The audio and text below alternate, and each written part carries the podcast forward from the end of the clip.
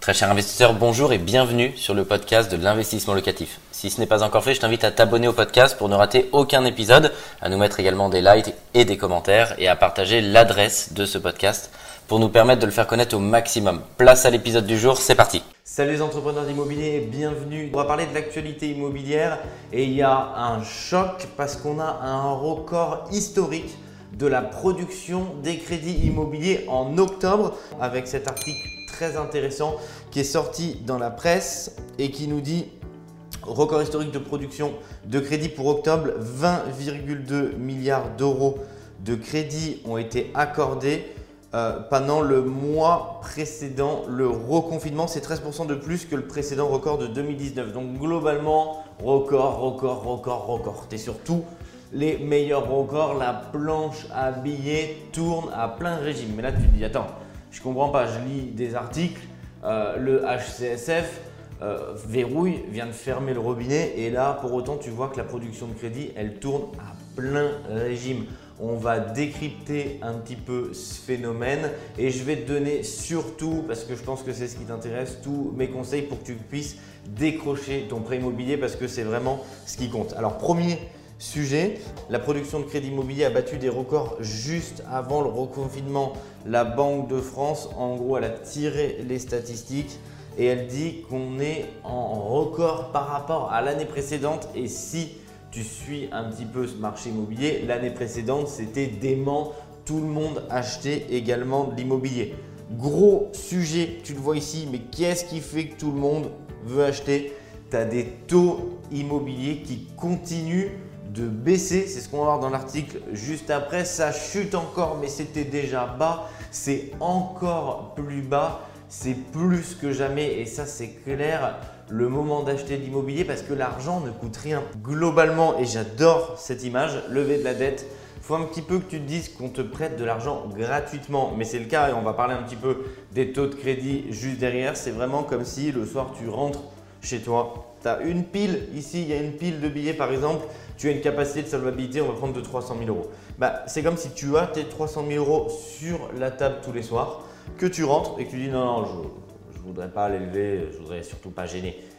Et c'est pour ça qu'on a une augmentation énorme des gens qui vont bah, demander un prêt immobilier parce qu'ils ont compris que lever de l'argent, c'est gratuit. Si tu le compares par rapport à l'inflation, ça veut dire que tu vas gagner de l'argent en t'endettant et tu vas en perdre en épargnant. Toutes celles et ceux qui ont de l'argent euh, sur leur compte, et je te mets par exemple là, si tu as pas, 20 000 euros sur ton compte, et eh ben avec l'inflation, dans un an, tu auras 1% de moins. Donc globalement, c'est pas exactement ça, mais c'est comme si tu te retrouvais en fait et que ton vrai pouvoir d'achat, la vraie valeur de ton argent, c'était 19 800 euros un an après. Alors que si tu t'endettes, et eh bien tout simplement l'inflation elle est plus élevée que le taux auquel tu vas emprunter. Donc tu vas gagner de l'argent en t'endettant et tu vas tout simplement en perdre en laissant l'argent dormir sur ton compte. Et ça, il faut vraiment que tu l'aies en tête parce que c'est ce qui fait que toutes celles et ceux qui ont compris ça passent derrière à l'action. Je voudrais te dire un mot sur ce graphique qui est intéressant, la durée de crédit s'allonge. Mais qu'est-ce que tu constates? Tu constates que tu as un prix de l'immobilier qui ne cesse d'augmenter. Mais ce n'est pas là juste dans cette période de l'histoire, c'est depuis 25 ans. Et ce processus, il va tout simplement continuer parce que l'immobilier, c'est un actif euh, tangible. Et donc, bien évidemment, si tu emprunte, et ben, tu empruntes dans un actif qui va prendre de la valeur et donc c'est très intéressant. Et comme cet actif il prend de la valeur et qui ne suit pas forcément le pouvoir d'achat des Français, bah, tout simplement pour pouvoir accéder à la propriété, mais que ce soit acheter pour louer ou acheter pour vivre, et ben, tu vas devoir allonger au maximum cette durée pour être en capacité euh, tout simplement de pouvoir rembourser ou de pouvoir prétendre au crédit. Et c'est effectivement, on a une durée des crédits immobiliers qui s'allonge et justement le HCSF voulait limiter euh, ça puisqu'on avait même des crédits qui peuvent aller sur 30 ou 35 ans. Alors je ne fais pas de morale et pas d'éthique, je ne dis pas est-ce que c'est bien,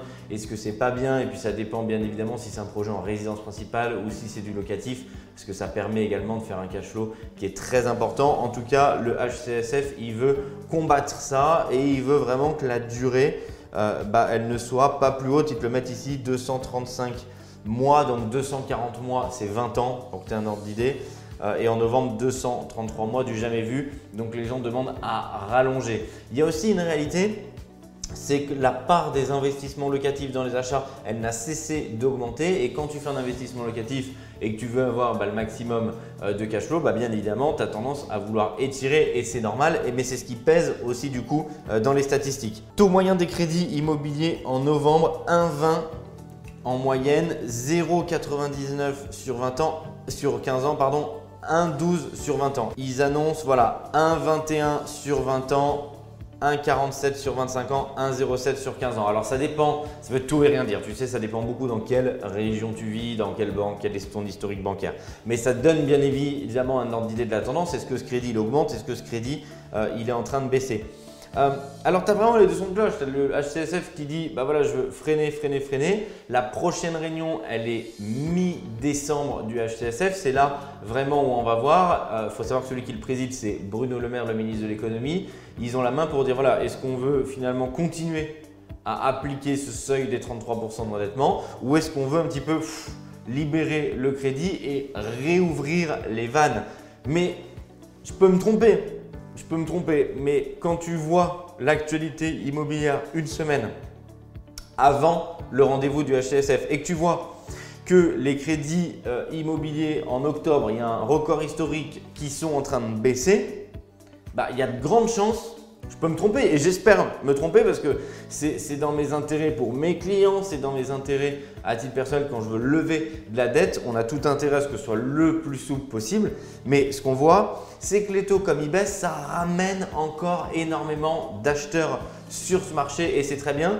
Mais du coup, ce qu'on constate quand même beaucoup, c'est que ce marché du crédit, il se professionnalise. Et c'est vraiment les recommandations que je voudrais te dire ici. C'est vraiment les, quelques tips en quelques minutes pour donner le maximum de valeur. Comment décrocher au mieux ton crédit immobilier. Et dans ce contexte, à la fois euh, quelque part paradoxal du les taux baissent, on prête beaucoup et on prête beaucoup un peu toujours au même. C'est ce qu'on entend, c'est ce qu'on dit. Voilà, on est en train d'exclure une partie des ménages du crédit immobilier et généralement les ménages les plus fragiles. Donc pour autant, les trois grands conseils que je peux te donner, ils sont ici. Et c'est vraiment ces trois conseils que je voudrais te donner. En un, si tu veux arriver à performer sur ce marché du crédit immobilier, tu es obligé d'avoir des finances saines. Si tu es quelquefois dans le rouge, c'est pas bon. Il y a de grandes chances que ton taux de transformation pour obtenir un crédit chute drastiquement. Si tu n'as pas un petit matelas de sécurité, ça va être compliqué aussi. La banque, elle va freiner, elle va vouloir vraiment prendre le minimum de risques. Le deuxième facteur, et je pense que franchement c'est celui-ci le plus important, c'est de maîtriser quand même ton projet. Il faut arriver et que ce soit un petit peu comme un business plan, il faut professionnaliser l'immobilier. Si tu veux faire un investissement euh, locatif, c'est comme un business. Tu vas acheter, quelque chose et qui va générer du chiffre d'affaires. Oublie même, c'est comme si ce n'était pas des loyers, c'était comme si c'était du chiffre d'affaires. Et donc il va falloir défendre ce projet et montrer que tu as pris en compte les différents paramètres qui vont te permettre de pouvoir avoir un projet rentable et de pouvoir montrer comment tu vas pouvoir rembourser ce projet. Donc ce, marché ici du crédit immobilier, il s'est énormément professionnalisé et moi j'adore faire le comparatif. Il y a 10 euh, ans, tu voulais faire de la location saisonnière euh, à Paris dans les grandes villes, tu prenais un appartement, tu le jetais, ça faisait de l'argent.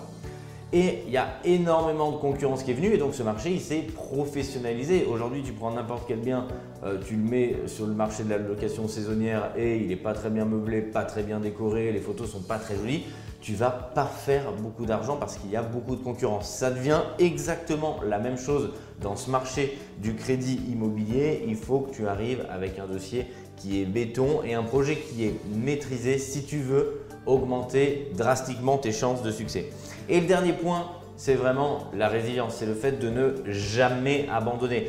J'ai commencé à investir dans l'immobilier il y a 6 ou 7 ans. Le premier euh, bien, bah, tout simplement, j'ai fait plus de 20 banques. Donc oui, euh, comme dans tout, quand tu démarres dans un sport, c'est dur. Quand tu démarres dans une nouvelle activité, ça peut être dur. Et ici, c'est effectivement un marché qui se, durcit, qui se professionnalise tout simplement. Et donc, si à la première demande, tu abandonnes, il y a de grandes chances que ton projet ne soit pas mené à bout. Ça ne veut pas dire que tu vas forcément non plus avoir besoin de faire 20 banques, mais il va falloir faire preuve de résilience et être combatif.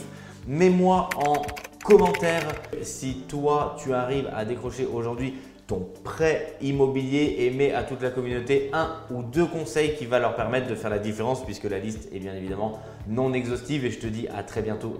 Un grand merci d'avoir suivi cet épisode jusqu'au bout. Je te donne rendez-vous pour un prochain épisode. Si ce n'est pas le cas, abonne-toi au podcast, partage-le, mets-nous un like et tu peux également retrouver plus de conseils sur YouTube avec plus de 300 vidéos gratuites.